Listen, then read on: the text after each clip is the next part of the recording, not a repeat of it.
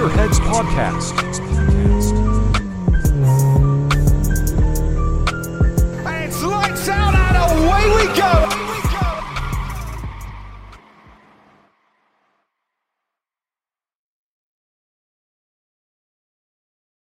Olá a todos sejam mais uma vez bem-vindos a outro episódio aqui no podcast. Vamos ver o episódio número 6. Ahm, antes de começar o episódio, tenho que desejar as melhoras, sem dúvida, a Armindo Araújo.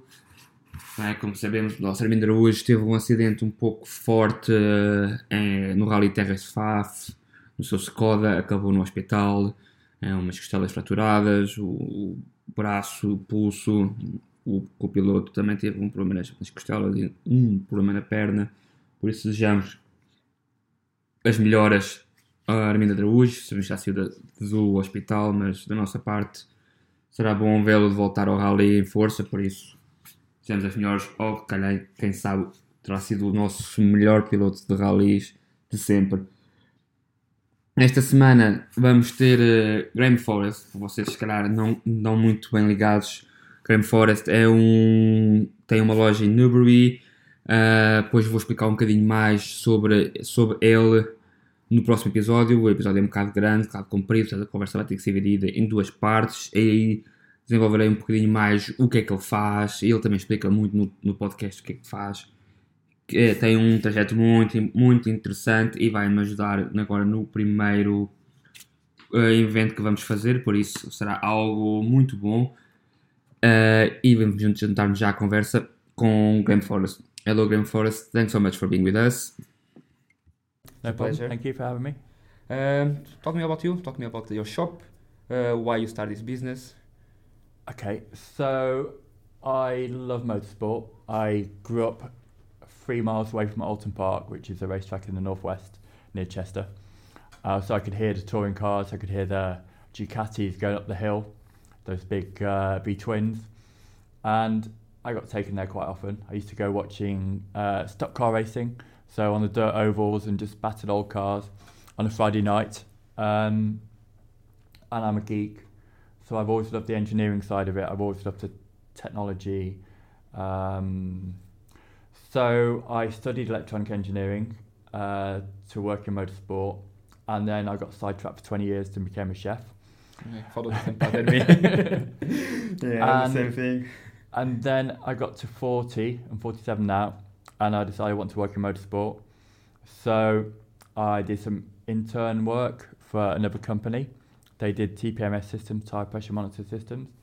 So I learned about CAN bus, I learned composites, um, I learned how the industry works, how much um, how much money is involved in the industry for a start.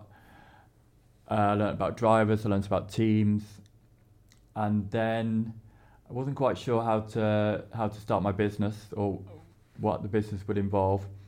And then we had lockdown, and then I had a sim, very basic sim. Like most people started with a Logitech, and then added a play seat, yeah, um, running from a laptop, and then kind of just built from there. I remember lockdown, just spending a lot of time on rFactor two, uh, and I just managed to buy uh, some Fanatec. So I'd moved up from the um, from the Logitech to a Fanatec, uh, pedals, yeah. So I, no, I was on that one there. So that was the CSW Okay. 2.5 with a McLaren wheel, and I had one of I think that was a, that track racer over there in the corner Okay. of the shop with my first sim, and that was it. And I had um, a VR headset, Samsung Odyssey, and um, I spent the whole of lockdown pretty much racing. That was then the catalyst for this business. Okay. But I didn't really know. I had another site in in uh, on a, an industrial estate uh, in a farm unit. I had the top floor of a business, and I wanted to put the Sims in there. But I thought I'd spend a lot of time trying to get people into the business, marketing it. It's hard enough to get people into uh, a business in the centre of a town sometimes. So it never quite felt right. And then I, we went out for my girlfriend's birthday. We went to an escape room in Newbury, and it was hosted by this guy. I think he's Hungarian, and he was awesome. And he made it. He was the glue that tied that business together, Okay. that tied the experience together. And he was then like I say, the catalyst for me to open this and to look after people. So we start off with five simulators, but some businesses just put you in a simulator, 15 minutes, half an hour, take your time, take your money, sorry, and that's it. There's Yeah. no induction. So you, you can't do that with people. You need to give people a basic coaching. You need to teach people why it's important to left foot brake, why it's important to uh, what an apex is, why it's important to go flat out from apex to apex, how to how to um, gain time, how to change gear, all the fundamentals of racing. Because we are racing virtual racing cars, we pretend to be racing car drivers. Exactly. So let's pretend uh, let's add some more realism to add some more some more skills, some more some more ability.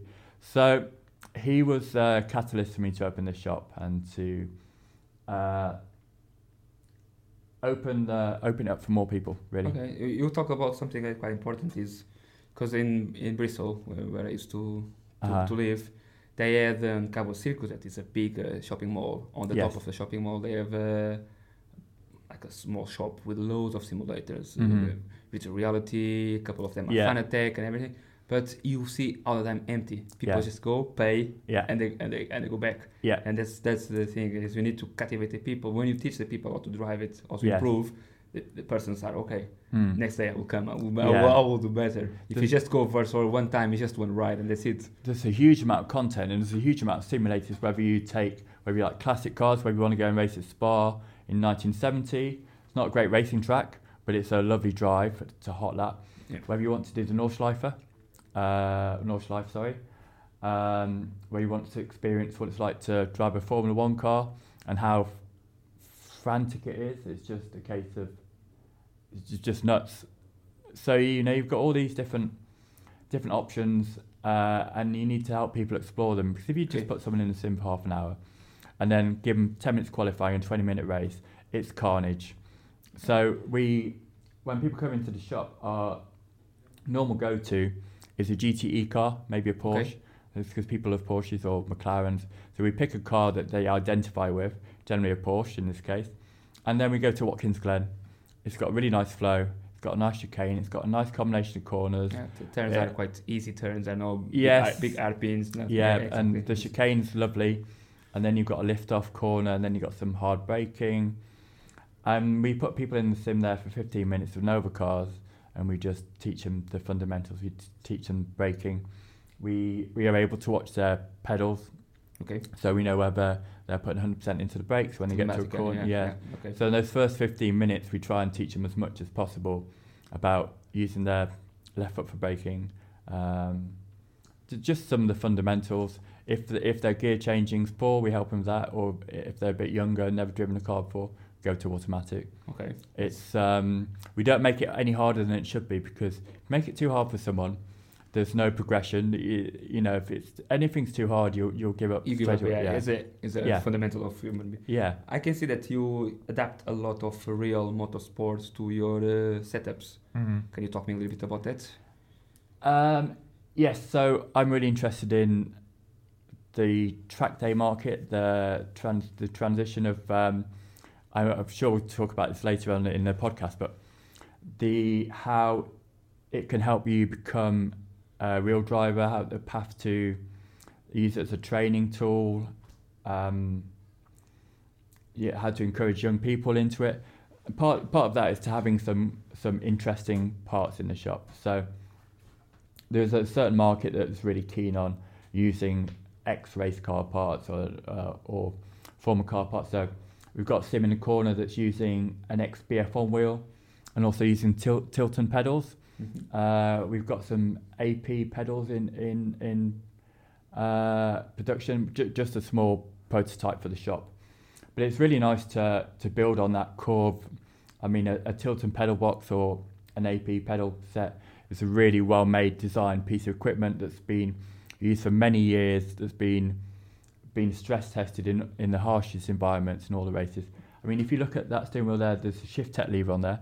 Mm-hmm. Um, they've never failed, and those are the, the, the levers they rely on to uh, win Le Mans.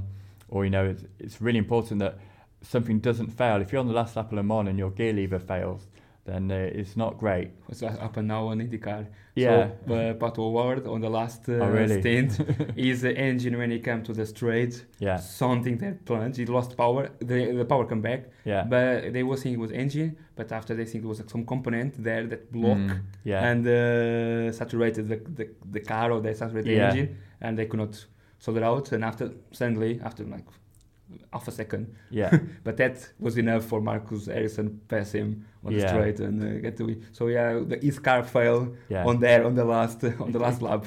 It can only be one sensor. Sometimes it's just Yeah. one tiny component that can, can cause failure. And so we've got a couple of GT3, GT4 wheels from Porsches made by BF1 in the UK, uh, which converted with Leo Bodnar. We're also working on software to, to run the conversion. But it's just interesting to have something that's that's run for a season in Germany. I mean, both these wheels have done a season in Germany. okay. Um, just just something different. In it's um, we've got so many different wheels in the shop. We've got wheels that cost two hundred pound. We've got wheels that cost five and a half thousand for the Porsche one. We've got a sim. We've got Gomez wheel which is sixteen hundred pound. We've got two cube wheels around about six seven hundred pound each. I was I was to ask you what was the price of adapting a real wheel drive to a sim racing. About thirty pound. Pretty fun. Okay. Well, it depends on the QRs rather the quick release because they're they're Quantec. So we've changed that to OMP. Um, And after the part of the components, the buttons and everything, you guys buy we already. Yeah, we had some in stock, so we just use Otto Otto buttons Okay. and Grayhill switches, that kind of. Alright. So you use really high end switches because they provide the tactile feedback. Okay. I, quite I know that TD TD ARP I think is a Italian Yes. brand. They do a couple of of them. Yeah, Yeah. Okay. it's very important. So if you go in uh, across all the wheels in in the shop, all of them got different fields, diff- different buttons, NKK or uh, Otto switches, or or maybe something unbranded, and they all have a different feel. They all different. All the rotary switches feel different. Okay. So I, I I'm a fan of uh, real stiff switches that you know you know you Feel the emotion. the Yes, immersion. yeah. Sorry, the immersion. Yeah. Yeah. Okay. That's If you look at some of the there's some Fanatec wheels there. Yeah. not, the not- Formula One. yeah, it's, it's not slight on Fanatec because th- they make some excellent products, but the positioning of those thumb wheels there are quite often to quite often accidentally knocked, and you don't realise you knocked them. Okay. So it's important to have and they have a lot of buttons on the same. uh, Yes. not So- very. if you assign your brake bias to that, Yeah. and then s- or your engine map or something, you never know. You've re- change when you change it, yes. Yes. Okay. I mean, yeah, that's completely. So I'm really the reason I love motorsport components so much is they have a they're not built to budget Okay. in in most respects. They're built to be the best the job and the steering wheel is the most important interface along with the pedals for any driver. I think. Well, let's say the three And I. I agree with you on the pedals because I have the Thrustmaster, the three. yeah, T the T3 PA, the Pro ones, yeah. and uh, I sometimes it's after a, I'll say a stint of half an hour. Even Mhm. when you go on the accelerator, sometimes you press, Yeah. and, and uh, if you want to have just 35% of accelerator, or Yeah. uh, it's very difficult because yeah, it, it lose time. Sometimes take time to come back. yes. So it's literally yeah, it's not. So I think they, if we could adapt something to our yeah. type of driving, is much better. yeah. We, we, we, we change the pedals for everyone in the shop. So we, we especially we have younger people in here that haven't got as much leg strength. We change the pedal for them within the first couple of minutes. If they complain about it, or if I can see they aren't pressing the pedal 100%. But then you get some really small youngsters in here that are around about 10 and they're really strong. So you never know what, what you, you Yeah, know. it's so the yeah. evolution. That's that's why after after when the, the talk we're gonna talk about it is I Yeah. think is uh, the sim racing will bring a lot of new drivers because Yeah, new generations adapt very well to Yeah. to to games and to everything. You know, Mhm. probably if it was us now at our age yeah, jumping here without know nothing, we will not never produce the way produce. And you see kids producing, uh, saw Mhm. kids producing on DiRT Rally. Uh, Oh, yeah. doing stage that's uh, crazy. They have already adapted Yeah. and everything. So they they find patterns as well. Their their their minds are different. I think where and you see on games like Fortnite yeah that uh, it's like uh, small shooters and they go on phones and they can perform performance probably Yeah. better than uh, than if it was me. So yeah, it's yeah. it's a human uh, evolution. No? I've I've had someone come in here. He's, who does karting. He's 14 years old, and he he was as fast as I was at brands. He'd never driven brands before, and he could match my brands time uh, uh, in a sim, Ah, and I play a lot of Brands Hatch. yeah, that's and it, so that you these people come in the shop once in a once in a blue moon maybe once a month but you sometimes you get some really fast individuals that okay. adapt really quickly to it That's that's So- good. So talk me a little bit what what you think about the future of uh, sim racing and the future of sim hardware.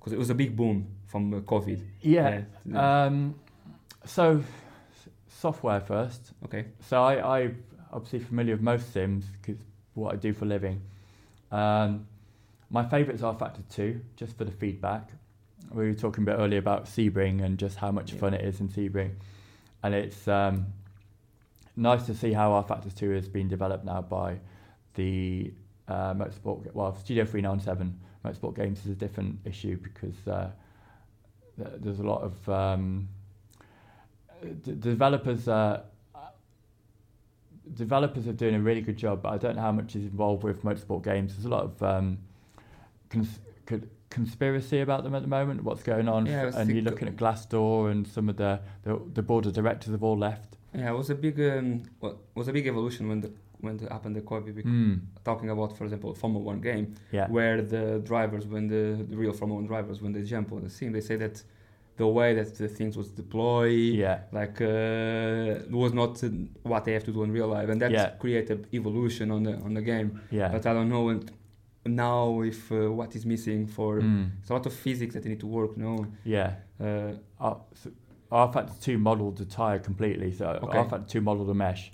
So if you watch a Formula One car, uh, you watch uh, mainly the older ones, I think uh, you'll see the deformation tyres more. You see how the tyres oscillate on the rim.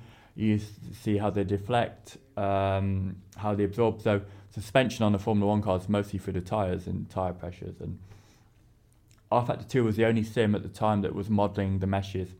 Um, and so those meshes were deforming okay, so that's why it was used uh, in rFactor Pro. Was still used by a lot of the teams still to this day. Um, I'm not sure about the Formula One teams; they've got their own. In-house Probably, it's or- probably yeah. something that we never saw in our life. Yeah, but I mean, rFactor Two, rFactor Pro is the core of rFactor Two, and the physics engine is amazing. Uh, iRacing's great. They've um, they've now started adding physical time model to iRacing.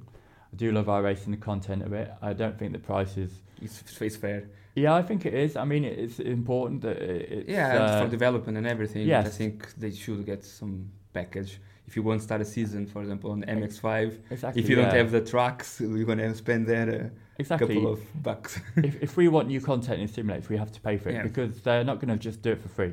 no, yeah, You know, I, I agree, but I think yeah. just sometimes they would have a, a way cheaper. But they already offer cars and Yes. trucks when you make the subscription. Yeah. So automatic, you already have Yeah. a couple of enter uh, tracks and cars. To Yeah, and if, if say North American citizens may be more interested in NASCAR, may or may, Yeah, may- exactly. may oval racing and stock car.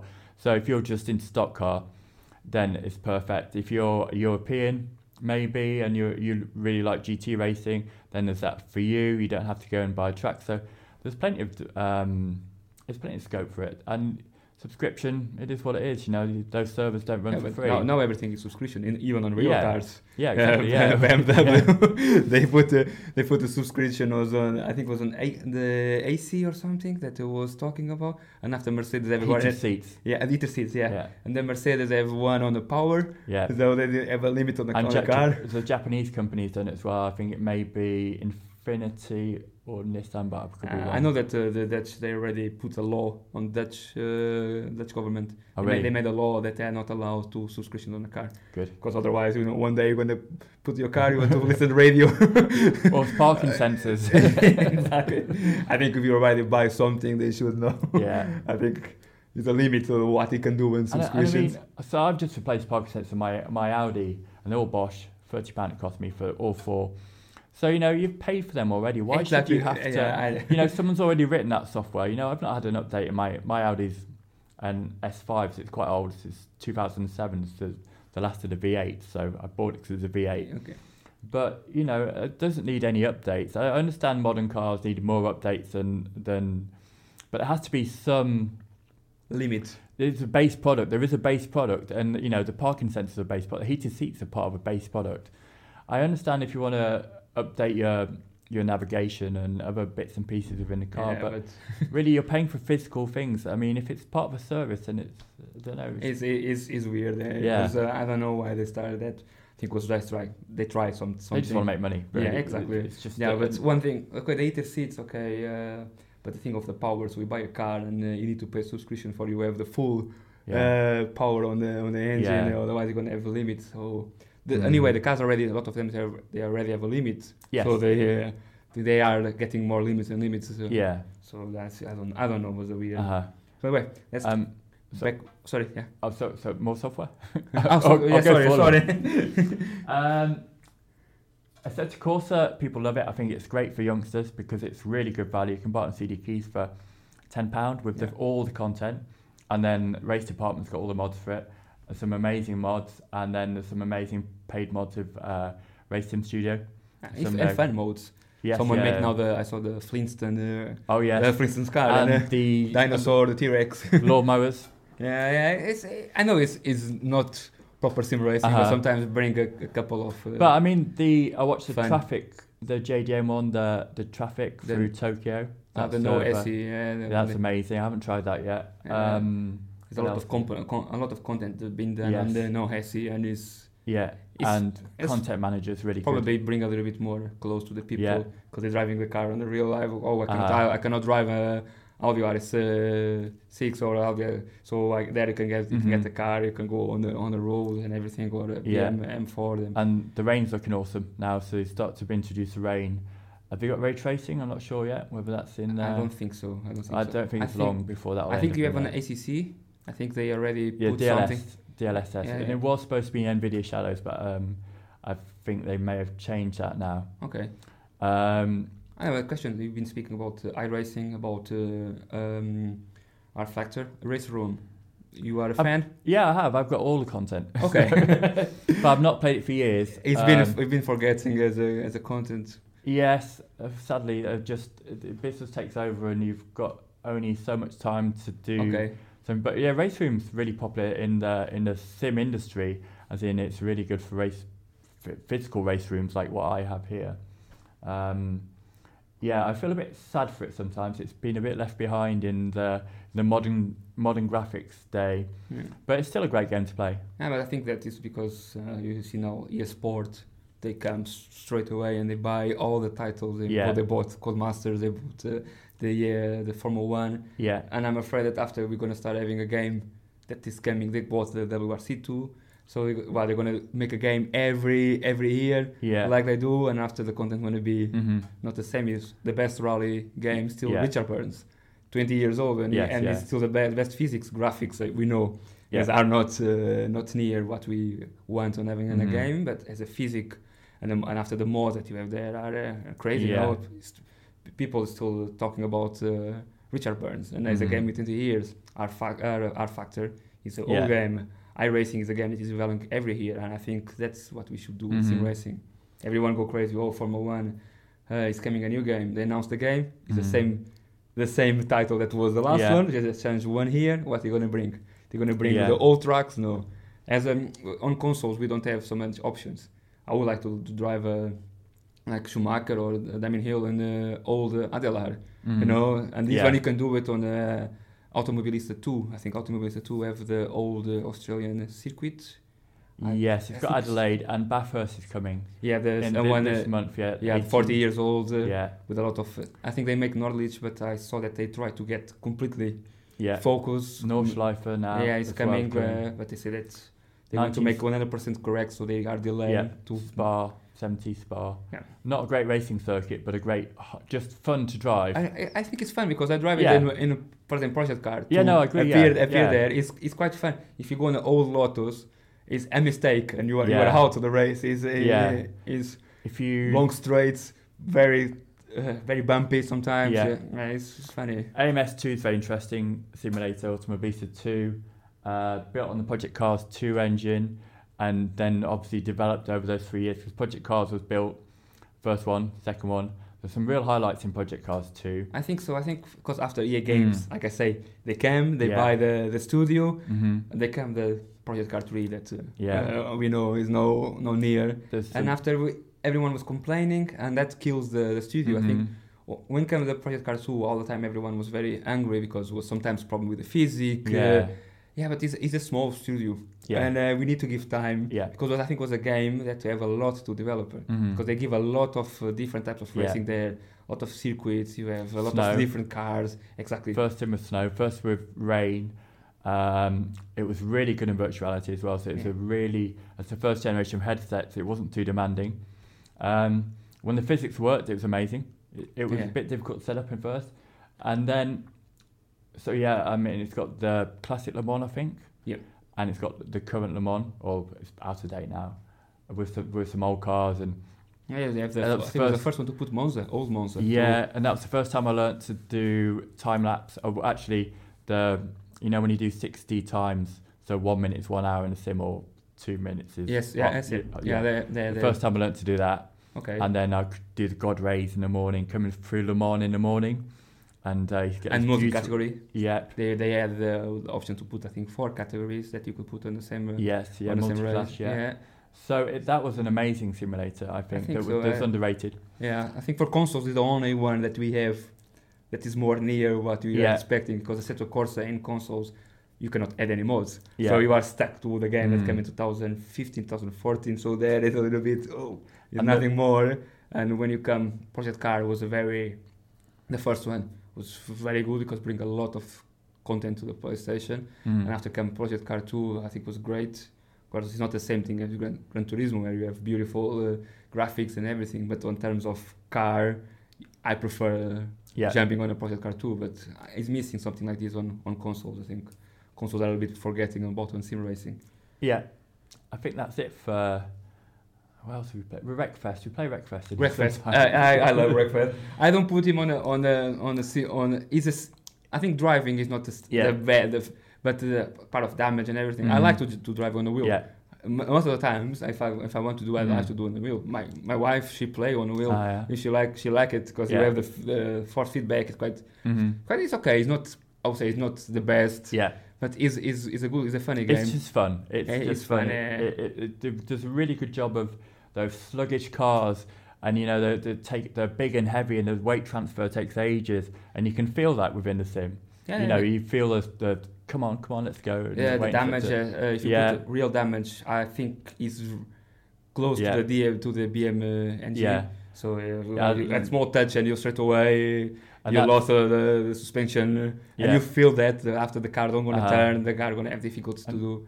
BeamNG is really difficult to drive, which generally gives me the impression that it's um, a very good simulator. I think it's very good at interpreting interpreting um, rally, that kind of thing, the bumps and, and the suspension.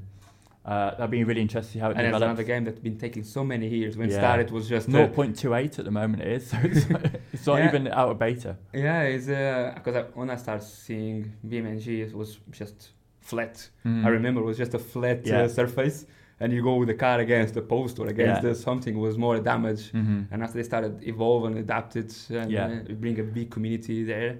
And then Rennsport is the obvious coming up, along with all, uh, Assetto Corsa 2. We don't Okay. know, much, know much about that. Obviously, we've seen Rennsport running on Unreal Engine 5, Yep. so real time ray tracing, and it's really, I mean, if you've seen any of the demos that aren't Rennsport, of what Unreal Engine 5 can do, the Superman demo, the, the Matrix demo, Yes. playing live on a PS5, Yes. um, and as the hardware increases, the, the biggest biggest uh, stop on realism is lighting. So as we are able to recreate, so we obviously baked in all the lighting, we simulated lighting before, or we, it was an approximation. Um, now as you start to simulate real-time lighting, path trace, ray trace, the, that will be the next step up to Okay. really to really get, get us into the simulator, especially once you start integrating VR headsets in there.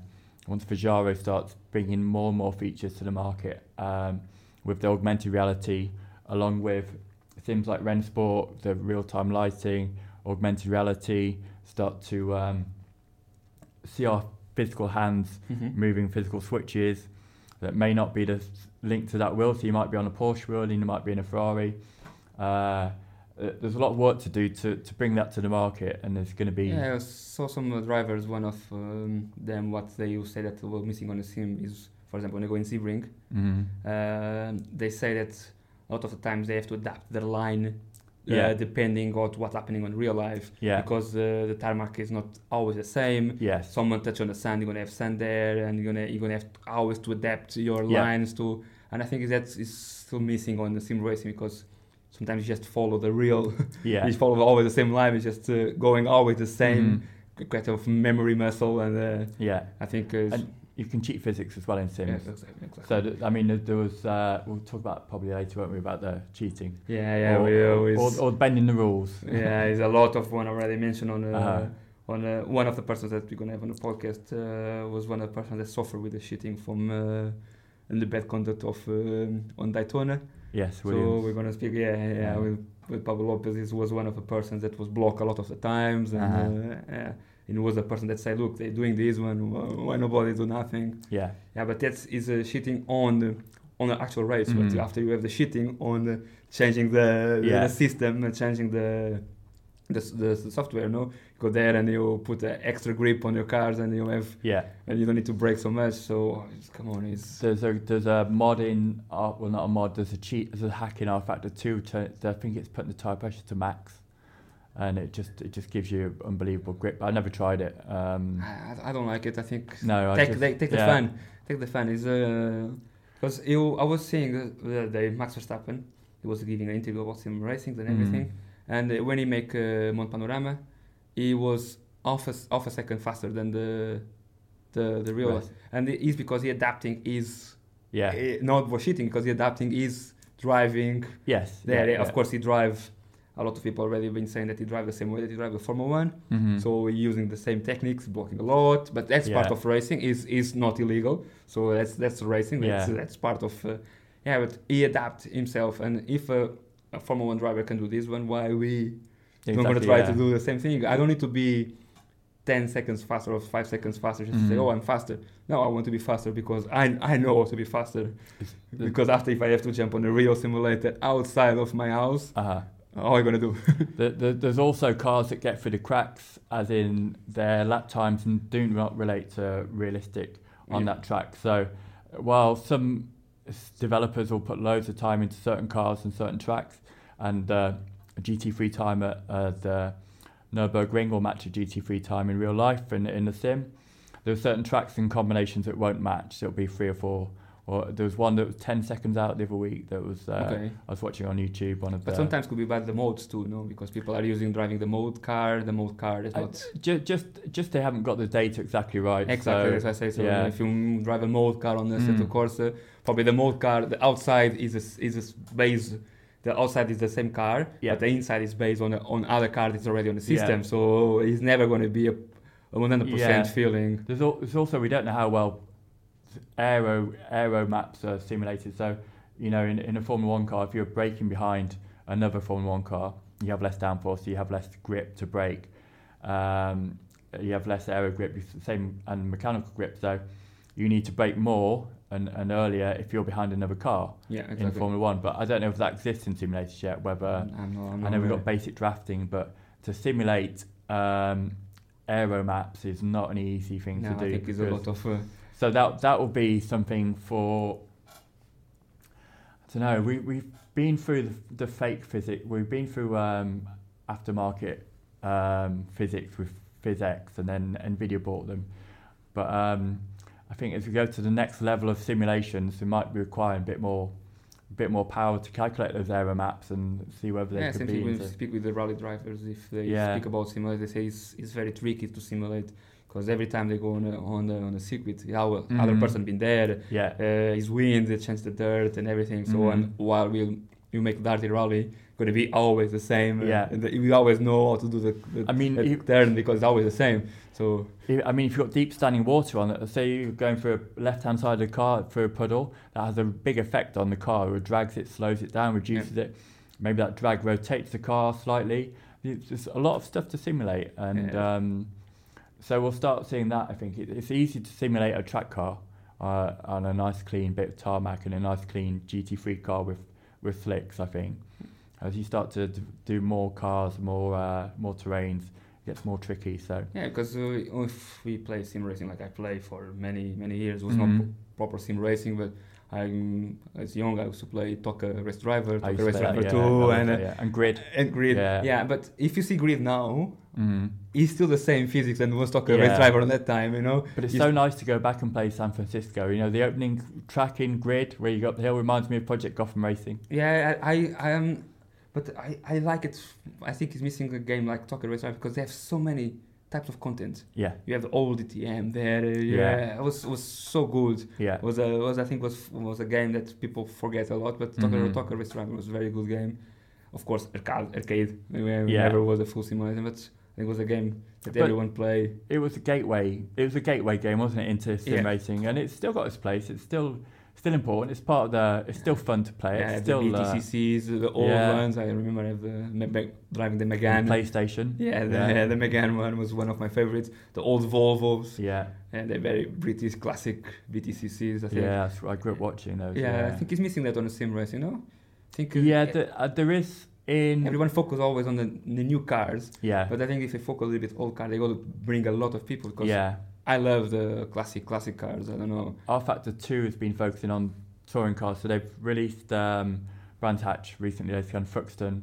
It's been first time laser scanned.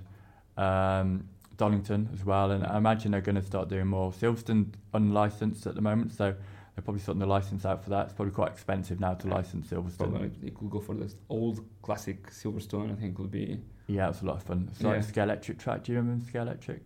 no. Slot car racing? Oh yeah, yeah. Ah, uh, so, my- yeah, Silverstone. my father used to be. Um, so when uh, when I grew up, um, my father was to work for the Portuguese BT, Okay. and they they create a group of uh, slot cars. Oh, nice. So he was going there. We think slot car is just put on a tar- track. Uh, Yeah, just uh, no, it's a lot of things. So Yeah. all the engines was different. So you need to change the, the, the engines. You need Mhm. to change the the piston off to go on the engine. Yes. So you need to sometimes you need to cut the copper to for the engine to have more, a bigger rotation. oh, really? Yeah, just to get more more and more speed. And after was a lot of tricks. So Mhm. I remember they used to make rally where they put a little bit of sand, a little bit of uh, Oh, really? no? Oh. So you need to put use putting uh, glue on the tires hmm just to help the car getting a little bit more grip and everything. Was a lot of What, uh, wet glue or yeah, like wood glue, dry glue or uh, not dry glue, dry glue? dry glue. Oh, so like the and yeah, so you was putting like the glue. PVA glue, the white. yeah, Yeah, you're putting the glue, and after you lime it, Yeah. very very fast, just to, and after that will bring. Uh, helping the, the rubber to get a little bit more. Uh, Nice. It was a lot of tricks. Uh-huh. Uh, you know, so a small is it's quite funny because the small cars, you know, just have the small engine. hmm Of course, all the engine they have different RPM. Yeah. So you need to check which type of engine is. Mm. And after you have, uh, I forgot the name in English. What's called uh, to the transmission? Oh, the differential drivetrain. Yeah. Yeah. So they have different uh, numbers. Gearings. Yeah. Yeah. So Yeah. you have to check which one you want. Yeah. So you have to change sometimes. After change the the axle on the car, you can make it more. You can make it bigger or more smaller. Yeah. It just that helps a lot on the different types of Yeah. systems. It was not only about skills. So it, when my father had the car pro- perfect, I would go there and uh, sometimes I win one or two races. hmm But because the car, his work was perfect, so uh, it's Yeah. quite crazy. Slot cars, how I go. was. I loved Scalextric as a child. I always thought, like with Lego, when you were a kid with Lego, you thought, oh, when I'm an adult, I'll buy loads of Lego and have loads of Lego. but you don't. And I think it's the same Scalextric or slot car racing. You've Yeah, expected that when you're young, you'd buy. When you're an adult, you can afford loads, so you, you'll do it. yeah, it's, and uh, I don't know many cars in total my father have, but I would say around between 30 to 40. Oh, uh, of course, not Scalextrix only, Scalextrix, Carrera, has a different yeah. different brands that are involved in that. A lot of them they are reproductions on total. So you are speaking. Uh, I think they were 118. I'm Probably sure. no, no, no. Sorry, they would one 140. No, Mhm. I don't remember now which Okay. scale they are, but all of them are. A lot of them are perfect scales, you know. Yeah. They are No, really yeah, beautiful yeah, yeah. and everything. There's a lot of work there, and uh, it's quite fun to drive. A lot of classic race cars in there as well, Yes, f- over the generations. you yeah, know. yeah. They have a lot of. Uh, my father, I think, was almost rally. They Yeah. based a lot of them on rally. Mhm. But it was a lot of cars that I grew up not knowing them, and I started knowing Yes, them because uh, they was there, you know. Because uh, my father always make like he buy diecast cars, Yeah. but uh, diecast they are in the box. You you don't you don't touch them. Yeah. they are there. He used to make collections with a lot of Formula Ones and everything. Mhm. But slot car was probably the most close to sim Yeah. racing that uh, or racing that I had it in, uh, as a grow because it's Mhm. easy for cheaper compared Yeah, with that. yeah, and it was funny because we always change the car. Okay, the car is I need the, the we should go there because a lot of times we didn't know the circuit. Yeah. So the circuit was was changing. yeah. So they was building new circuits every time. So every two weeks Mhm. they would then make a competition. or we're gonna be a rally competition. Uh, you're gonna be on snow. Yeah, So that was loads of tracks building there on the on the rooms. yeah, And uh, sometimes you go, okay, this track is uh, more turnings and more acceleration. So we go just change the axe for the for acceleration with the same engine, just changing there. We check, every was approved. We just go and, and you see the difference. So it's Yeah. quite funny. I think it's it's something that people forgot over the Yeah. years, but it's it's a funny. It's Hobby. still it's, it's it's it's still done. I've, I was watching a YouTube guy. He's just started a YouTube channel called Slot Car Dad, and he's got some of those old classic cars that we grew, that I grew up with anyway. It's the Scalextric cars, so it's it's an interesting thing. But um, yeah, it's just It's part of the, hobby. it's just part of motorsport, isn't it? We've got all these little areas of the the not fake virtual motorsport, you know, that we all enjoy. Yeah. That any uh, fans of the sport, you know, we've all got little Okay. go tos. We speak about the software, the hardware, about wheels. What is your goals on um, on sim rigs? Because I know you're, we have in the shop. You have the RSR21, a Yeah. wood-based one. So yeah, we've got um, we've got mixed, mostly Trak Racer actually. Um, I think there's some sim labs in here mixed, all, all profile rigs. Uh, we've got a couple of Trak Racers, the old, I think TR5s or TR7s. That was my first rig. They're good because they take two hours to put together, Okay. and there, there's not too much alignment. There's a flex in the back of the Trak Racer seat, so the Trak Racer seats aren't great seats. Um, so really, their only weak point on those chassis. There's a bit of bending there, but it is also a rig that's built to budget. So you know, you, you get what you pay for. I mean, it's I um, know I have a GT Omega. Yeah. the easy ones. Uh, yeah. every so- time the, the, the vibration, sometimes, Yeah. or you brake. You know, the first time that the wheel Yeah. uh, move more than should move. You know, it's not so Yeah. stable. Yeah, I mean, it's unfair to criticise something that does something to, to a certain price point to appeal to Yeah, everyone. I think was. Uh, Same with their seats. Their seats are about two hundred and fifty pound, uh, compared to like a Sparco at five hundred pound. There's flex in the back when you brake. Yeah. So the only real downside of Trak Racers I see. I mean that that T160 is really good. The 120s are really nice as well. Bit of a bit of a strange seating position for me, but um, I like them. We've got um, rock solid rigs as well. We've got one of their rigs in the shop. okay. So those uh, Baltic birchwood built in the UK, designed in UK by a guy called Mark Foster. He's uh, a Red Bull composites engineer. He worked for Williams and McLaren as well because they work in freelance roles sometimes. Okay. He's built all that on SolidWorks. So SolidWorks is CAD software and uh, allows you to do FE a- analysis. So in theory, well, it is stiffer than a lot of the aluminium rigs we have in the yeah, I shop. was someone it was building. And it Yeah, was, uh, there's less there's less vibration, there's less mounting. Um, it's also super environmentally friendly because produced in the country of origin. Let's say if he decides to go and take it to America, it may be made under license in America where they use American wood, Okay. made in America, so you're not shipping across the world. All right. That's, that's good. Yeah, And uh, in terms of price, what's the price for a one? seven hundred. Okay. For, for that, so it's it's the same price. It's actually cheaper sometimes than an aluminium rig, and it, and it's got the same level of upgradability. Um, And you have adapt, you can adapt or you want to. you can do triples. Yeah, exactly. Uh, and also on this rig here, he's got very similar to the new Trak Racer, the T- uh, the TRX, the Alpine one. okay. So what's it called? TRX, I, I think so. Yeah. So the TRX is the new Trak Racer that's adjustable for Formula and um, think the first one to make Formula I think was GT. V- Vesaro. I think Vesaro yes, was one yeah. was one of the first ones. So this one again, you can do the same. So there's a Sparco reclining seat you can put in there. Uh, in this case, it's probably the the seat part of the rig comes out in in less than a minute to swap the seats Yeah. over. You have a lot of uh, Yeah, so, You so you would need four to the four ranges there. You can see. yeah you would need to buy the the base again for the seat, but it's not expensive. It's not about hundred pound for the base. Okay. So you could in theory run two two sets of seats, and you also the pedal deck can be raised. Yeah. But those dimensions are taken off a Red Bull car, Okay. a Red Bull Formula One car. Oh, So when, great. so when Mark was working there, I think I'm allowed to say this. Well, I have to Probably, now. no. So, I think nobody's gonna know it was a world medal. I mean, those dimensions can vary. Obviously, as soon as you put um, Depending on the driver. your too. seat in a different position, Yeah. But those, those relationships and, and the position were taken from an actual Red Bull car when he when Okay. he had the when he was in the area when he's working at Red Bull. Um, Yeah. No, it's, it's beautiful. And on, on terms of uh, durability, you think as a hood gonna yeah, I guess so. I mean that's probably one of the possible down downsides of it. But you can stain it wood. I mean, wood lasts for years.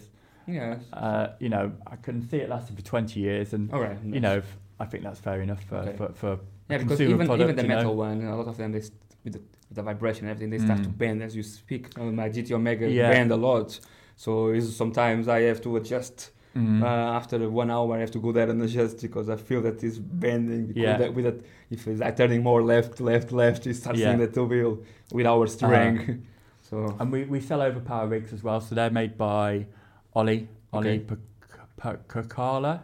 I hope I got his name right. but no motion wheel, no motion rigs. we sell motion rigs Oh, as well. Okay, But Ollie, Ollie's rigs are really good. He does uh, GT and Formula rigs as well. okay. Uh, part wood, part metal. Motorized pedal platforms as well, which are amazing. One of the things that drives me absolutely nuts is changing pedals for people on aluminium rig because the more and more you change it, the more and more you scratch it, and the more you, you gouge the aluminium. So, a thing to remember is if you've got a lot of people come around to your house and you're quite a social sim racer and you invite people around, um, the, more and more you move the pedals, if you've got younger people in, in the house, so if you've got a range of children and some adults, and you're moving the pedals all the time, it gets a real nightmare, real tough. So we end up using a mallet sometimes just Okay. to, to move the pedals. move it, yeah. So, overpower rigs, motorized pedal platforms. So it eliminates all of that. Also, really good for marketing for, for corporate events. We can take them anywhere we want, and we can change the siding of them. So we they've got really big advertising area, for, which makes it ideal for events, corporate events. And we sell um, motion system rigs as well from Poland. Okay. Really good brand, 12 year old company, um, mature software, uh, really good motion algorithms. They use their own in house, their own motion controller. It's uh, one of the fastest in they according to them it's the fastest in the world regarding reduced latency. Okay. Um, and they're they're But still a lot of latency, you know, sometimes. a little bit, yes. Okay. I mean, it's, it's, it's always going to be some latency. Sometimes it's quite good to have something like an ask a base kicker. Uh, what's it called? I don't know. LFE, a low frequency enhancement. You know, from um, it is a butt kicker, butt kicker. Okay. That's it. So it's a good time for butt kicker because there's very low latency on that. So you can start adding uh, engine, obviously revs build up, uh, gear changes. Yeah, but for example, now you t- touched on something. Uh, apparently, Max Verstappen, we were speaking again about, Mm. him, when uh, he drive on simulators, he turn off the engine sound. Oh, really? He- yeah, he use more the tires. to- Okay. For he understand because you don't have the visual, all your tires are getting Yes. bad or no, and and if you are uh, turning, so he use more the the sound of the tires Yeah. just to, just to focus on his driving to helping him. Okay. So it's quite it's quite it's quite, quite interesting. Oh, so he one. just turns down the engine noise. Yeah, it, will reduce almost to the minimum for you focus more on listening the tire sound. Ah, that's interesting. Yeah, it's, it's good. I think because So- because he knows how how if he's pushing more from the car on the Yeah. tire or not. Now, of course, a lot of times it's visual Mm. for them, you know, and they, uh, but on the on the simulator we don't see it so much. Yeah. So we reduce a lot. Normally, people what they do they put the engine. Uh, we want to hear the engine. We put the engine. Yeah. there. but you reduce the engine's uh, sound. Mhm. It's, it's interesting, no? Yeah, the but motion rigs. Uh, I mean, I've seen some crazy ones that are just nuts. That would throw throw you around, and it's not really about that. It's about it's another level of feedback. It's um, I think uh, as we speak about Vesaro, they have the Formula One car. Yeah, then half, half uh, the front of all of the Formula One, where you sit down, it's completely all, all in motion. yeah, yeah. But it's talking about, uh, I think, six to seven grand hmm just to have the, Yeah, the, the motion there. yeah. It's, it's very expensive. Yeah. It's uh, it's it's um, one good thing about the motion mo- aluminium profile rigs is it is a, it's an upgrade path later on for them as well. Okay. Um, What's the most expensive uh, rig that you have here, probably? the probably a track race I've got in the corner Okay. That's got the, Expensive, expensive than the, the RCR? It's the components on it. So the tilt and pedals are built Okay. by Uh, it's just really good sensor. Very um, sensors on the fro- on the throttle pedals, two hundred pound for that sensor. Okay. Pressure sensor is another hundred pound. The wheel is a BF1 uh, GT4 wheel, so they're five and a half thousand pound new. I bought them from Germany for three thousand euros each once they've done a season racing. The Recaro seat on there is um, three and a half thousand pound, but once the sticker expires, they've got no value. Okay. So You get it cheaper. yeah, so the the market for stick for stickerless seats is quite good. You can get some really nice seats that come out, depending on, and you can recover them as well. So you can buy for Sparco seats about 150 pound for a fresh cover. Okay. This one is 500 pound for the the Recaro seat, so that's insanely expensive. Um, but it is beautiful, ca- carbon Kevlar mix on it. So uh, yeah, the race log there. The yeah, Race Logic. Um, so we use that as a driver training rig as well. If we, we do anything like, um, uh, we had a customer who likes to go uh, racing MX5, so he do it at Donington and everything. So he tries different simulators. He actually likes Assetto Corsa at Okay. So we tried him with set Assetto Corsa. We tried him with iRacing, and we tried him with um, rFactor 2. and you Assetto, preferred it. Assetto Corsa was his the one he enjoyed the most. Actually, got the feel of the most. Okay. It's So- always, it's always um, depending on the person too. No? Yeah. That's a lot of debates that we have. You can say, Mm. oh, it's better or not, because a lot of people they. Yeah, Uh, so, um, back to back. We did back to back on that one, but we I, I thought iRacing was felt the worst of all of them. okay. But it's not a slight, it's not a slight against iRacing because I, No. lo- I love iRacing. But when I in the context of back to back MX5 and uh, it just felt more real on on rFactor 2 and Yeah. Okay. Set of course I didn't- I'm not really into that much for the force feedback, but he really liked the force feedback in that. Okay. So but it's very prefer- it's very um, down to the individual, isn't it? Really. Yeah, yeah, exactly. So let's jump on talk about uh, esport. What's Esports. your What's your views on esports? So I think esports is Let me brush this topic because Alex, uh, in the last episode, I have Alex Ca- Cascato, uh, and he had a pro- he's a professional driver, GT and Yeah. prototypes. He's focused more on LMP3s, and uh, he have his uh, sim racing. And he said that for him it's, is great yeah. because he can he can uh, drive whatever he wants, he can train wherever he wants. Mhm. But I sometimes I see that he's bringing esport can bring a lot of bad things because it can bring different types of competitive. Yeah. As you see on Williams, where they Uh-huh. They have sponsors they need to win, and after they Yeah. go for cutting the the rules and go around the rules. Yeah. Yeah, so Yeah, it's it's um so we're chatting to I had, an, I had a meeting this morning with, with another company and we are talking about the um uh can I talk about it? We are talking about the recent Rennsport and he he had been there and it was an event. So lockdown is probably the one of the main catalysts for for esports within motorsport because it was the first sport back on TV Yeah. for football before any any Yeah, other sport. exactly. Motorsport was the first one back. Well, some of the magic that happened then, I'll call it magic because I remember watching the Masters on rFactor 2 and iRacing was doing their own thing as well. Petter Solberg, World Rally Champion, Jenson Button, World Formula One Champion.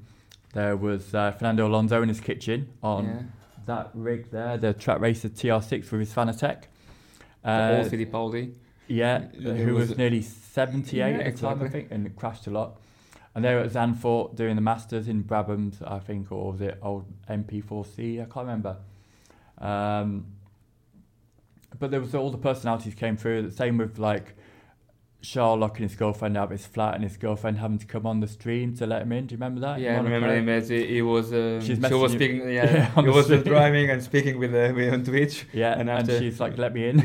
exactly. I think the the most fun I saw uh, was um, Ruben Barrichello. He was not streaming uh, riding riding, but was Mhm. making a podcast and uh, driving on a simulator, like Yeah. something casual. And he had a, a dog, yeah. and his dog is quite needy, hmm so the dog start jumping on top of him. Climbing on him while he's driving and doing that. It was quite, it was quite funny. And it was bring good moments, and it was good to see uh, the real drivers adra- adapt. Yes. And after, like we speak, they evolve Yes. they they bring some evolution to the games because you speed up everything. Because when we watch Formula at the weekend, or, or wh- whether our chosen or favourite discipline of motorsport is, we see sound bites, we see little bits and pieces where you have got loads of time with, with Charles in his uh, bedroom Yeah. in Monaco, I mean, I mean, he's lucky, obviously, but yeah. um, you get to see the real Charles. You get to see the real Lando, um, George, Alex. But that bring a lot of problems because we saw I don't know if you know about I forgot his name, the Estonian uh, F2 driver Oh, Oh. with the Lando race and it when he's uh, he- Simon. no no he was um, ah, by mistake he has some comments that made like racist or Oh, yes, something yeah, and yeah. he was uh, take out from uh, the Red Bull team Uh, I think it's it's, it's Vri too I forgot his name now I can't I'm- I'm- remember. I'm sorry. remember yeah, yeah. Uh, he's a young from he's a young driver Yeah. from Estonia and he was doing very well Mhm. on a F F2 and after he have to go a little Yeah. bit cut because But some uh, bad You're, comments You're on, you're on a public exactly. platform, though. You know, you have Yeah, to. exactly, you- exactly. no- and you have the um, the big problem that was was a big because I remember was the Formula E. I don't know if you remember. Was a driver from the ABT? Mm. Ah, I forgot now. It was a German driver. Oh, he was driving in. Was he He- young Italian or was he no, driving in no, Italy? no. He had the. He, I forgot now. He was driving, and after this He was filming while he was driving. He had his iPhone in one hand. yeah, he was not driving. He was not him driving. Was other person driving Oh, for no. him. Yes, I know what you mean. Yeah. Yeah, I forgot now. Uh, okay, he's, he's a one of Yeah. the ABT family. And there's a real one in real life as well. He got dropped because he was driving for Italy in his BM, I think it was BMW, 130, 150 kilometers an hour, even higher speeds through traffic. Very dangerous, very reckless driving. And filmed it on his phone and posted it on Instagram. And obviously, he lost his seat as well for being. Yeah, but this one was a so he had a, yeah, he, Yeah, he lost his seat. He Yeah. lost his seat because it was an official uh, Formula E Yeah. race. Uh, I know that was uh, after I saw a lot of drivers. One of the most was uh, Tony Mhm. Félix da Costa. That because he was his friend and he comment, look, it was just a funny race and everything. But uh, I don't remember very well, very well. Mhm. But he was the other person driving for him, yeah, and he was sit down on a simulator just Yeah. enjoying, and while it was other person. yeah. Yeah. I remember that one. Yeah. Yeah. So I- after, after he, lost, he lost his seat, he lost. I think he's, he was dropped from his team and it was, everything. it's cheating, isn't it? Yeah. I mean, it's. I mean, maybe he didn't. I know it's. I know it's. Uh, it was just to entertain. Yeah. He was in NASCAR other thing too. I think it was a NASCAR driver that have a big ram like Max Verstappen and everything, but he starts swearing a lot and everything. with And- Lando. No, no, no. It was NASCAR. NASCAR. Okay. He was driving and he starts. What was it? Like, it was in his bedroom or something. He started Mm. swearing and go. Yeah. He had a big, big ram. Yeah. and, but it wasn't official. Uh-huh. The, the race was going live, broadcast live, and was official for NASCAR. So Mhm. they was on official uh, business, and he started. Oh, this game is Yeah. a little bit like Max Max Verstappen. Yeah. But on this case, Max Verstappen was right. Was The- it about the- time models? Was it? I don't remember now. I I've, I have just on back of my memory. Mm. You know when he's here, Yeah. I can see him driving and everything. Him get rampage about everything, but I don't remember why. But it's all like we say, Max Verstappen having the same Yeah. about a server, but he, he was right. Mm.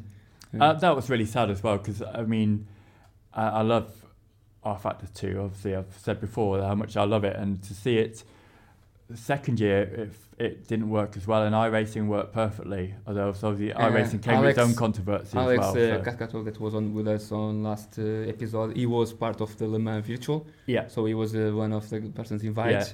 And for he said for him it was, it was amazing. Mm. you can hear on the podcast he said that it was amazing. He enjoyed. yeah, But yeah, we never found what was the trouble because they said it was they tried to change the weather, yeah. and after the weather system was uh, knocking out the people Mm. out. Some people said that someone hacked the system and Yeah. uh, well, they, they got DDoS attack yeah. in, in one part, but also you've got code running, net code running for 24 hours. That's what Uh, we speak. We need to have a lot of. Uh, it has to be really robust to, to run for 24 hours um, without any errors because you know how often computers crash, exactly. even just normal simulators. So maybe it just takes one one spurious event on It was better if they put the simulators. yeah, Have the teams going to uh, a matching hangar. hardware. Yeah, You know, you just drive to a, you go to a hangar. yeah, You know, you know, probably have all the teams there, the people Mhm. supporting the, the, Yeah. pe- the, se- the people that are helping them with the setup and everything, being Yeah. there too. yeah. Everything probably by LAN would be. because we, t- we talked about this this morning, and uh, there's a, so when you watch motorsport on TV, it, it's a team sport. I mean, Formula One being massive, Formula One team is probably around about 500 people, but the track is um, 60 to 80, I imagine, when you Yeah. take hospitality, uh, every, everyone else into engineers, logistics.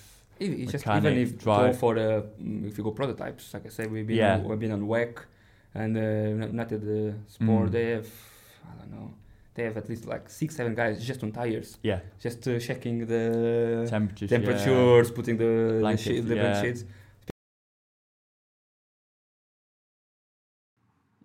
Como vos disse, peço desculpa por ter de cortar a conversa a meio, mas né, a gente a conversa são quase duas horas, portanto não ia pôr a conversa num episódio só, seria um pouco demais.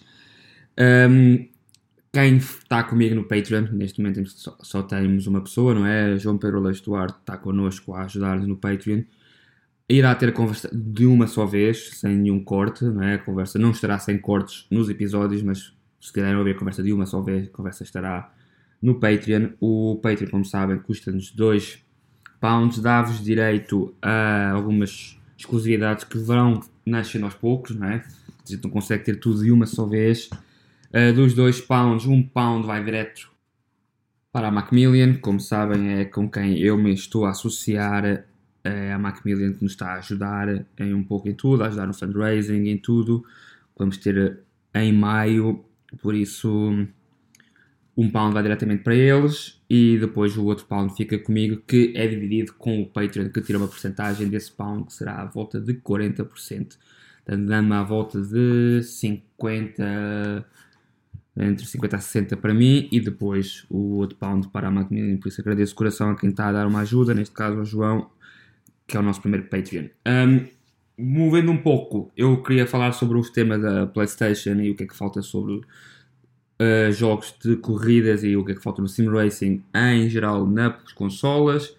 Mas tem sido uma semana um pouco estranha no mundo do Sim Racing e acho que temos que saltar diretamente para o que é que está a acontecer, não é? Estamos a voltar a falar dos cheatings, das batotas, dos códigos marotos que se está a usar e neste caso são muitos. Um, começamos falando primeiro diretamente de Thomas Runner, o piloto alemão que corre pela AS, em que foi um pouco denunciado, não abertamente, mas foi apontado o dedo por Jarno Opner. Uh, eles estavam a correr no, na última corrida em que, na, precisamente na última volta, o engenheiro de Jarno Opner, engenheiro da Mercedes, disse-lhe no canal aberto, claro, isto está tudo direto pelo Twitch, que hum, falaremos amanhã. Uh, a gente temos que falar sobre isto, falamos amanhã e, e pronto. Como sabem, é um canal aberto e Arnold não pode dizer o que quer assim, porque existem repressões, não é? Ainda mais estando numa, numa, equipa como a Mercedes. Uh, quando o Garner no final acabou por fechar o Twitter, o Twitter uh, dizendo que uh, foi a melhor corrida dele, não percebe como é que ele não se conseguiu aproximar e, claro, que não conseguia ter DRS. Para quem não segue, Thomas Runner já sempre foi um piloto de tab meio tabela, um pouco tabela, se calhar, um bocadinho, com umas classificações altas. Neste momento está, da noite para o dia, a ser um dos pilotos mais rápidos. Existem alegações, algumas delas já foram retiradas porque foi provado por, né, dando acesso ao computador dele. Mas eu, eu, toda a gente quer ter acesso ao código de quando ele corre, para ver se há algum, alguma coisa que afeta o código e até agora não houve da parte dele nenhuma abertura para isso, por isso não sabemos o que é que se passa. Ah, às vezes existe picos de forma, não é? Ou podemos estar num bom estado de. um bom estado físico, um bom estado mental. A nossa vida poderá estar num rumo que está tudo muito bem e de repente o piloto, não é? Com isso tudo, impro, está a melhorar, mas também podemos ver o contrário, não é? E poderá acontecer alguma coisa ali, que é o que vamos falar mais uma vez na, no F1, né, o jogo corridas da EA Games, o, o F1 22. Neste caso é o piloto da Williams, nada contra a Williams, porque depois há outro piloto da Williams que mostra que existe batota de outra equipa, por isso isto às vezes poderá não ter nada a ver com equipas e são individuais, não é? E, o, e a Williams não consegue controlar o que os individuais fazem. Neste caso estamos a falar de Álvaro Careton. E esta é, é um pouco escandalosa. E depois as desculpas e o que é que se passa ainda nos deixa assim um pouco mais de pé atrás. O que se passa foi Álvaro Careton estava a fazer um stream live no jogo F1 22, como sabemos, está em Q3, vai para, vai para as boxes, para fazer depois o iniciar da classificação da Q3. Ele mostra um pouco o que está a passar no computador dele, portanto, abre os, os folders e quando abre par- a parte do folder das pastas, a primeira que está aberta é uma que diz F1 Hack, que consegue-se ver vários uh, cheat codes there, não é? Vários programas que correm e modificam o código, um deles associado ao grip, ao atrito do carro. A reação dele é um pouco estranha, é, ele tem um sorriso maroto, um sorriso sarcástico, um sorriso sendo quem diz, ok, estou tramado, fui apanhado, põe as mãos à cabeça e apaga o, o stream. Pronto, o stream acaba por morrer ali e vai-se durante umas horas sem saber nada do que se passa. Mais tarde ele faz uma declaração em que diz que juntamente com a Codemaster e a EA Games eh, está a correr os códigos para prevenir que isto não aconteça mais e nunca usou os códigos para competição. Até aí, ok, fez um statement, acredita em quem quer, quem não acredita, não acredita. A gente eu gosto de ver as provas e o que me chama um pouco a atenção é o facto da Codemaster e a Games, até agora já passou quase uma semana, nunca se hum, disponibilizaram a dar nenhum tipo de comentário, como o Williams também não fez nenhum tipo de comentário sobre isto. Portanto, não sei se o Williams está a fazer uma investigação, se a Codemaster ao não terem nada e, não, e como a EA Games a não terem dito nada, não estão a ajudar o, neste caso, o, piloto em si, portanto, o que deixa-nos a ver que poderá acontecer alguma coisa. Se está a ajudar, muito bem, mas epá, se está a ajudar, não ia ter a- aquilo associado ao, ao computador dele na altura, está a fazer um stream, não é? Portanto, está a fazer um stream para, ao vivo para várias pessoas, estás a- queres mostrar o teu como ser o melhor piloto, não é? Portanto, eu também duvido que a Williams o tenha obrigado a usar os códigos, não é? Isto, ninguém, como piloto, só te seguias a batota se quiseres, não é? Tu podes muito bem sair das equipas se achas que elas estão a usar a batota. E eu duvido que a Williams esteja a usar a batota neste caso e.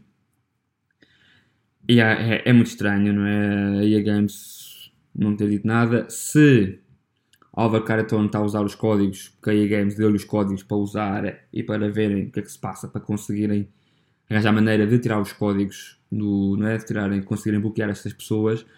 Também não sei até que ponto é que Thomas Runar não está a usar os mesmos códigos e não teve a mesma, não teve a mesma facilidade de ter acesso a eles. E pronto, isto já são coisas que a EA Games é conhecida, não é? Por outros jogos também, pela FIFA, como já se falou. A Coolmaster também já apareceu várias vezes, né? Há várias vezes que vou ver os tempos que os pilotos rápidos fazem e às vezes a gente consegue encontrar tempos como 1 segundo, 2 segundos em Monte Carlo e isso, como sabemos, é impossível. Aconteceu já num campeonato de, de rally em que quando vamos para o Rally da Suécia, o último rally, estamos na última stage, eu tenho 9 segundos de clears, então tenho 9 segundos de avanço sobre a todo, não é? É 9 segundos, não de avanço, mas 9 segundos a menos neste caso, e de repente vamos para a última etapa. Eu não ganho a etapa, não é? Fiquei 2 segundos e uns centésimos do, do da, pessoa, da pessoa ficou primeiro, mas dava-me suficiente para conseguir ganhar aquele rally. Não ganhava a competição, mas ganhava o rally, portanto até era, até era, era bom. Uh, toda a gente ficou dentro do mesmo, do mesmo tempo, os 5 minutos e meio, 5 minutos e 40, e depois há uma pessoa que completa aquilo só no minuto, e essa pessoa iria ganhar o rally. Um, é impossível com, completar o rally num minuto, não é? Toda a gente se queixou. O, o prémio até era um prémio chorudo porque era 300 uh, pounds em dinheiro, não é? Portanto, havia gente a ganhar ali um bom dinheiro, não é? A corrida era uma corrida de fim de semana. Uma corrida de fim de semana ganhas ali 300 pounds, já não é mau. Portanto, uh, houve ali qualquer coisa, gente, muita gente com, com, uh, acabou de fazer queixa. Eu fiz também, eu achei que o rally devia ter sido cancelado. Pois, não, não o campeonato todo, mas o rally. Pronto, aconteceu isto, aconteceu isto. Foi a única prova que se notou que houve assim alguma batota. Eles acabaram por continuar com dar no prémio à pessoa. Uh, essa pessoa até é uma pessoa que está ligada ao jogo da WRC, portanto, é uma pessoa que faz parte de, um, de uma da equipa do WRC, quando eles fazem propaganda e tudo. Um, o WRC acabou por nos dar 20 uh, pounds em voucher para a PSN, né, para, para, a loja da PlayStation. E pronto, e, e, ficou assim em água de bacalhau, nunca ninguém soube o que é que se passou. e movemos felizes. Mas pronto, mas foi a primeira vez que eu vi assim batota a 100%. Neste caso agora, vamos mostrar outro, vamos falar de outro sujeito de batota, que é um jogo que nunca pensei que iria ter, mas como não tem sido atualizado muito, não é? O código de quando os jogos têm updates, né? modifica muita coisa, como não tem sido updates, um, acaba por, por normalmente por sofrer mais uh, códigos de batota, não é? Porque neste caso estamos a falar do Assetto Corsa Competizione, não é mais conectado ao mundo de GT, e neste caso é um piloto da Williams que trouxe à baila o que está a passar, no caso ele põe um vídeo dele a conduzir na parte de cima do vídeo, no Twitter, em parte de baixo outro piloto, para olho nu e para quem não conhece muito bem, olha e pensa, bem, eles estão a correr mais ou menos ao mesmo tempo, não há grandes diferenças, só as saídas das curvas, um pouco de velocidade a mais, ele ganha ali uns, uns, uns milésimos de segundo na primeiro, até meio trecho da, do circuito, estamos a falar do Watkins Glen na, na América, é um circuito muito rápido nessa parte, nesse primeiro trecho,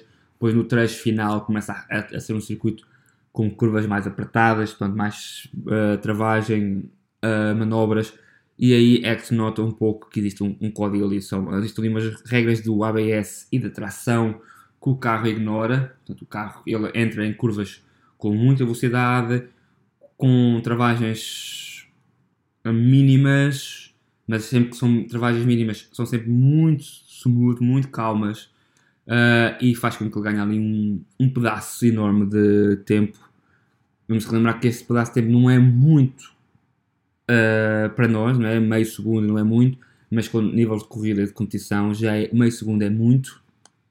E depois, para mim, o que é mais notório é que usa o, a parte errada do circuito. Portanto, há muitas curvas em que ele entra muito junto ao apex da curva e sai muito no interior da curva.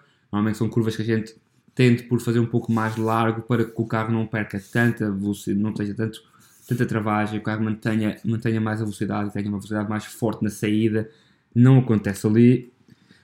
E depois aos movimentos do, do volante, Portanto, o piloto Williams usa movimentos um pouco mais, não bruscos, mas é, oscila ali um pouco mais, existe oscilação no, no, no, no volante, enquanto o outro piloto usa uma condução muito suave, aquilo parece que vai andar em slow motion, é muito devagarinho, os movimentos são super suaves, não, não, volta, não dá nenhuma guinada, não, não usa o, o carro para controlar um pouco melhor, o volante ali está muito certinho e isso chama muito a atenção, como a parte de usar a, a parte da, da pista, não usar o, a, como é explicar, não usar o torso todo da pista, não é? Usar só metade da pista um, e fazer curvas muito apertadas. Se faz curvas com, com aquele ângulo, tem que ter movimentos muito mais bruscos, muito mais fortes, e isso não existe ali. Portanto, eu até gostava de ter no, no, canal o piloto Williams, que acho que é interessante para ver o que ele falou. Ele depois encostou o outro piloto à parede, é? a internet também fez todo o favor de ter encostado o outro piloto. Ele não negou e disse que se 99,9% dos profissionais em ACC ou em outro desporto, outro, outro simulador, usam cheat codes e isso assusta-me um pouco. Estamos a falar de profissionais que são pagos, não é? E que se não têm menor uh, pena de usarem códigos para serem mais rápidos, eu acho que isso é só para o ego deles, não é? Porque nós nunca vamos ser os mais rápidos sempre a haver etapas que não somos rápidos. Tivemos casos como vemos o Max Verstappen, um grande piloto de Fórmula 1, campeão do mundo, a estar em corridas e às vezes fica meio tabela. Portanto, e não é por isso que ele vai ter que usar cheat codes. Portanto, eu não vejo porque é que estes miúdos, não é? Não é que são, têm que usar cheat codes, têm que usar códigos para conseguir algo, não é? Quando depois temos pilotos que dão, que treinam 50 horas semanais, muitos deles fazem disto vida e que são postos de lado ou que não têm oportunidade porque de repente vem um gajo com um código que é mais rápido, que calhar nem tem noção nenhuma de como está a acontecer, porque não, não, não usam, como disse, não usam a, o circuito incompleto, portanto há ali muita coisa que, faz-nos chamar a atenção, que não há conhecimento de, de como levar a conduzir dentro do circuito, por isso há ali qualquer coisa que não bate certo. E isto leva-me ao tema da semana que é isto vai prejudicar o Sim Racing. Uh, Sim Racing, para quem não acompanha a 100% ou quem já juntou só nos últimos tempos, Sim Racing evoluiu muito a partir do, da altura em que tivemos todos em pandemia. Covid apareceu, pilotos de, de automobilismo real tiveram que, queriam se manter ocupados, a única maneira que tinham era juntar-se à comunidade Sim Racing e isso evoluiu muito a comunidade.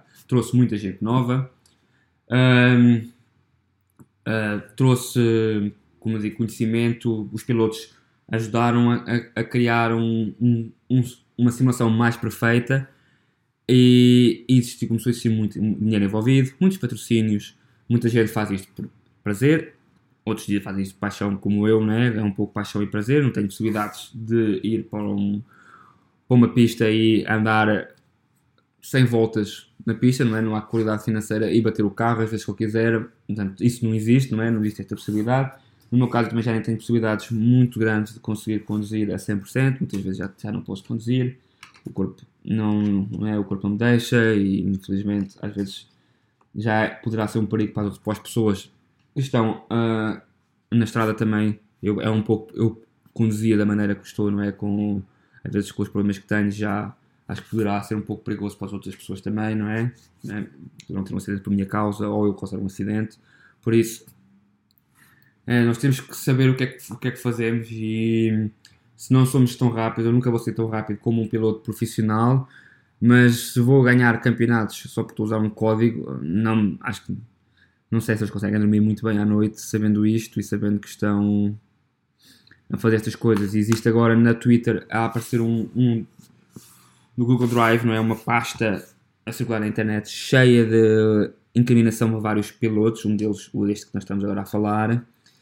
Um piloto que esteve envolvido na Logitech G Competition ganhou um grande prémio de dinheiro, que esteve envolvido em algumas competições onde ganhou, por isso há muita coisa ali. E se estes grandes pilotos, não é? o Álvaro Caretone né, da Williams e, em caso, estes pilotos da SEC, se não tem problemas nenhum em usar. Eu não sei se até que ponto é que outros pilotos que estão, não é? Uh, também não terão envolvidos e que lado negro estará a correr dentro do sim racing sem nós nos apercebermos, não é? Isto é um pouco estranho, mas vamos sair do shit acho que estamos a dar muito. A internet está neste momento está completamente cheia, o Twitter estava completamente invadido de, sobre o tema disto, há muitos vídeos sobre isto, muita coisa a falar acaba por ser um pouco igual ao que, ao que trouxe aqui, não há muito mais informação que se possa saber neste momento. eu sei fazer alguma coisa, não é?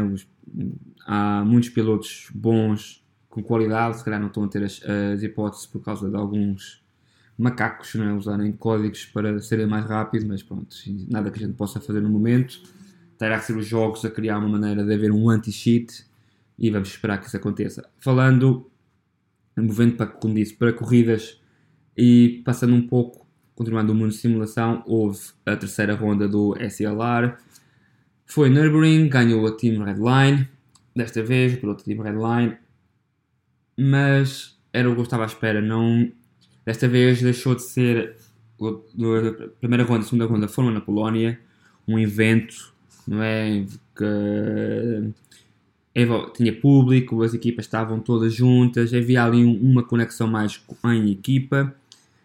Uh, neste momento não, as equipas muitas estavam separados, uns estavam em casa, outros não, havia ali. Pronto, cada um, cada um já estava mais separado, não houve aquela conexão com a equipa, naquele desportivismo, não houve hum, a emoção de estar toda a equipa ali. Depois as corridas foram, uma corrida foi na, no, os quartos finais foram na sexta, as finais foram só on, oh, no, sorry, desculpem, foram só na segunda-feira, por isso houve ali muito tempo, muita coisa. Acabou por perder-se um pouco a emoção de quem estava à espera que houvesse. Mas pronto, eu espero, eu sei que é um pouco difícil né, fazer as, as corridas todas no mesmo sítio, é caro, se calhar não, não dar dinheiro suficiente para fazer isso, mas de maneira que eles conseguissem fazer as corridas todos juntos, traz sempre um pouco um nível diferente e um pouco mais emotivo. E continuando no mundo de corridas, vamos falar de corridas a sério desta vez, não é? Passando do mundo virtual para o mundo real e vem um fim de semana muito bom, não é? Fórmula 1 está aí e está o WEC e o IMCA. No WEC, como sabemos, não é? Temos muitos pilotos portugueses, mas claro, sou de Coimbra. Naturalmente tem que ser Felipe Albuquerque, não é? Número 22. Da United, o Oreca Gibson, número 22, está de volta. Eles têm um fato lindo desta vez, é? Um fato branco. O, as, eu esperava que o carro até das, tivesse voltar a ter umas linhas brancas, mas não, manteve-se na, na mesma com as linhas azuis. O carro pareceu bom, não, sem entrarmos em grandes emoções, o carro estava bem, pelo menos pareceu, os, os tempos estavam muito bons. Um, teve ali alguns um P5 na parte final do, do Fast Trains, mas como sabemos é uma maratona, não é? São mil milhas em Sebring, é um circuito, para quem não conhece, é um circuito que o a nível de asfalto, não é? Não é, vamos dizer, é como se fosse uma estrada normal, aquilo não é, não é pavimentado todo certinho como se vê nos circuitos de Fórmula 1, tem muitos buracos e tapa-buraco, tem ali muitas oscilações que faz com que seja bonito a corrida, é uma corrida muito tramada, muito forte para o carro, não é? Às vezes os carros sofrem muito. Vamos ver como é que corre. Felipe correrá no, na sexta-feira as mil horas de Sebring e fará no sábado às 12 horas de IMCA pelo Acura. Vamos ver como é que corre e espero que o Felipe este, este ano tenha um ano melhor. Em Daytona não correu tão bem, não é? Teve quase, quase, quase. Ele conseguiu fez uma recuperação fantástica. Esteve ali quase a bater a vitória.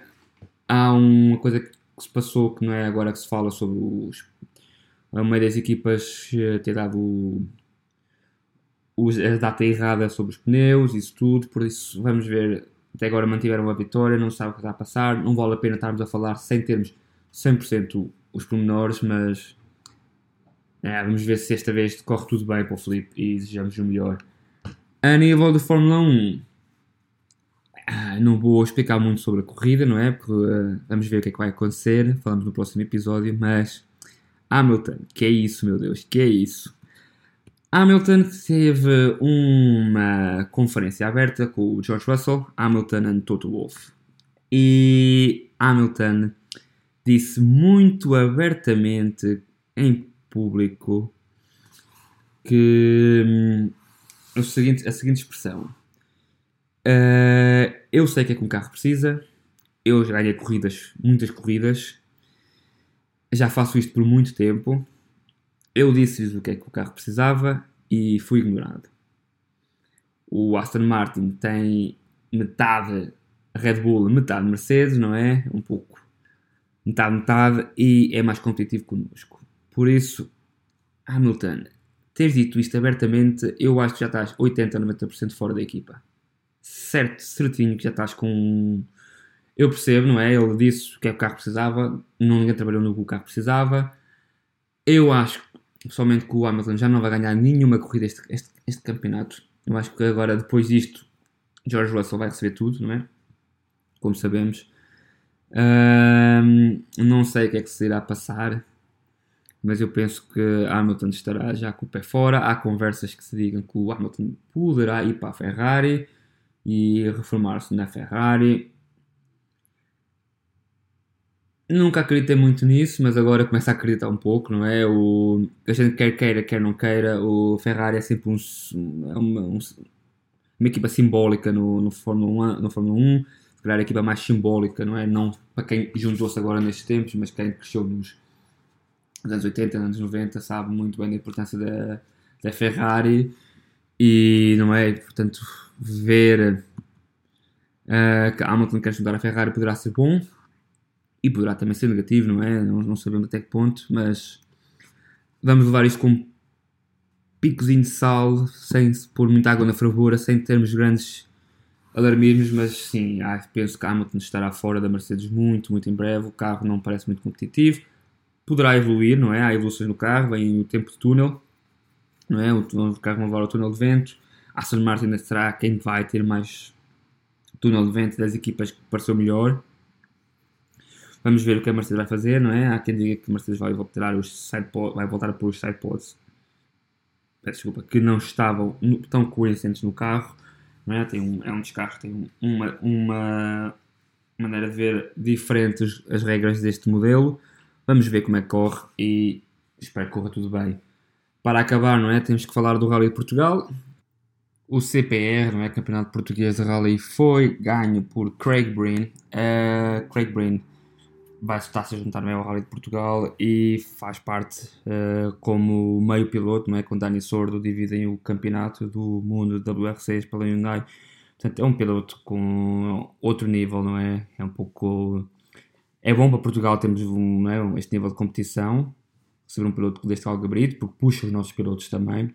Mas é, é, um bocadinho difícil para eles, não é? Muitos deles não têm uh, genica, não é? Temos grandes nomes, Armindo Araújo, Renato Souza, uh, Teodósio, mas não falta ali um pouco de um pouco se calhar mais apoio da equipa também, não é? Mais apoio financeiro para ajudar a, a terem a possibilidade de lutar com, com estes uh, num, uh, números, não é? Mas pronto, é bom termos Craig Breen em Portugal e pronto.